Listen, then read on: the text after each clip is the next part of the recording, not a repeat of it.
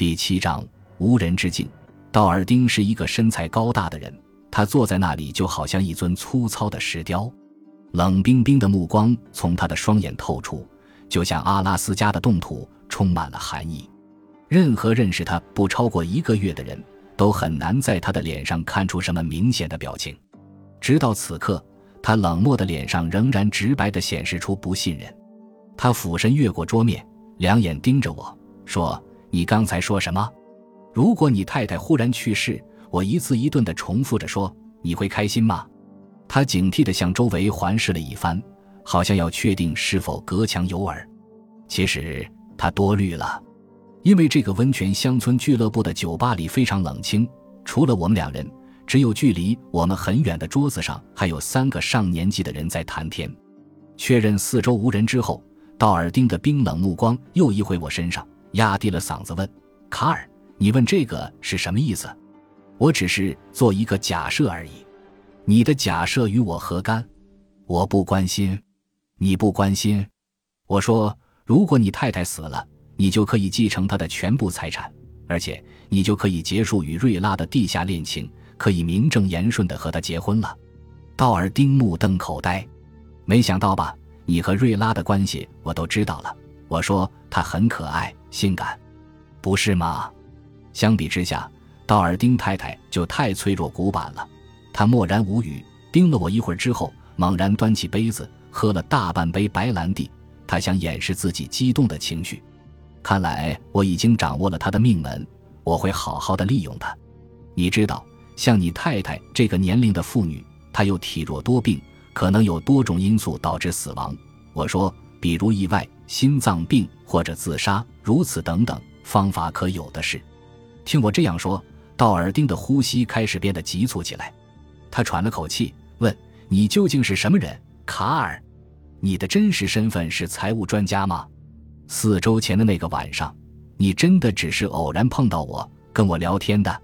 你说的没错。”我微微一笑：“不可能。那你怎么知道这么多？你究竟是谁？”他追问道。我耸耸肩，不以为然地说。我的另一个身份并不重要，但我能帮人解决各种麻烦。难道你是杀手？道尔丁说：“职业杀手。”他的语调中明显带着惊骇，但还包含着其他的意味，似乎是对我产生了浓厚的兴趣。我知道他已经被我牵着鼻子走了。你所说的那个特别的字眼只不过是一个标签而已。我说：“不过你说的没错，那个字眼正好可以用来衡量我的职业。”那么你怎么在这儿出现呢？你不可能是温泉乡村俱乐部的会员。我微微一笑，虽然我不是会员，但我有朋友是这儿的会员。道尔丁，别把我们这类人看得太神秘，我们的生活也和普通人一样。那么，道尔丁犹豫了一下，你是不是在向我提供你的专业服务？是的。我们对视了一会儿，然后道尔丁说：“你知道我现在想做什么吗？”不知道。你想做什么？把你送到警察局去？这种事情你做不出来，不是吗？是不会。他双眼紧盯着我。我想也不会。我说，当然，就算你在警察面前指证我，我也不怕。我可以对刚才和你说的话矢口否认。你没有任何证据。如果警方调查我，他们会惊异的发现，发现我在家乡还是位遵纪守法的好市民呢。现在轮到道尔丁微笑了。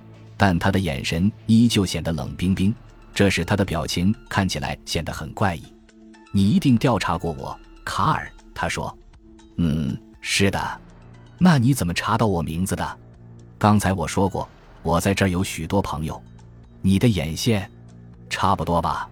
随你怎么称呼他们。”他慢条斯理地从衣袋里掏出一支雪茄，娴熟地用一把金剪刀剪去雪茄末端。再动作优雅地用一只黄金外壳的打火机点燃，他深深地吸了一口，吐出烟雾，然后透过烟雾说：“你开价多少？够爽快。”我说：“一万块，先付一半，事成之后再付另一半。”让我考虑一下。”道尔丁说。在短暂的激动过后，他现在又恢复了平日那种镇定、自信、工于心计的状态。我不喜欢草率行事。这事儿不急，我说，明晚九点我们再碰面。好，我说，如果你做好了决定，明天就带五千块现金来，一定要小面额的，顺便画一张你家房子的平面图给我。道尔丁点点头，站起来说：“好的，明天见。”说完，快步离开了酒吧。第二天晚上九点整，还是在老地方，道尔丁如约前来。你很守时，我愉快地说：“这是我的做人原则，好品德。我还信奉一条。”道尔丁说：“解决问题要具有快刀斩乱麻的魄力。”说完。他从衣袋里摸出一个厚厚的牛皮纸信封，递给我：“这是五千块。”好的，我接过信封，数都没数就塞进了口袋，问：“平面图画了吗？”“诺。”他在桌子上摊开一张纸，花了五分钟向我解释纸上的内容，然后问：“你什么时候动手？”“听你的。”“星期四半夜怎么样？”道尔丁说：“到时候我让妻子一个人留在家里。”再想办法把仆人们都支开。狗呢？我问。他扬起眉毛。这你都知道？当然，我会给他们拴上链子。放心吧，不会影响你干事儿的。好。对了，那天你要关上大门，但要把仆人们进出的那扇门打开。听你的。道尔丁思索了一会，说：“卡尔，你打算怎么做？你真想听？哈。”你只要告诉我个大概就行，他回答说：“星期四那天晚上，你的妻子在家里发生了意外。”我回答说：“你知道吗？平均每五次家庭意外事件中，就有一次会导致当事人死亡。”道尔丁冷冷地笑起来：“借你吉言，是吗？”我举起酒杯，我敬你一杯，道尔丁先生，还有瑞拉，瑞拉，他说。冰冷的眼神仿佛变得柔和起来，我微笑着干了杯中的酒。星期四那天的晚上，我驱车来到道尔丁家附近，把车停在一个隐蔽的地方，然后步行来到道尔丁家高高的围墙外。我沿着长满青苔的围墙走着，穿过一片月桂树的矮树林，直到我找到了一处便于攀爬的地方，停了下来。我戴上一副薄手套。手脚麻利地爬过围墙，纵身跳进院子里。道尔丁家的院子很大，我穿过灌木丛，小心翼翼地向前走。周围一片寂静，狗没有叫。道尔丁已经事先将狗拴住了。我很快来到他家的房子外边，没花多少功夫就找到了仆人们进出的那扇门。我轻轻一推，门开了。我急忙溜了进去，关上门。我站在原地侧耳倾听。没有任何动静，然后我拿出袖珍手电筒，按动开关。道尔丁给我画的平面图，我早已安熟于胸。我用左手微微遮住手电筒的光亮，借助指缝里透出的微弱的亮光，穿过后面房间，找到有个圆形入口的走廊。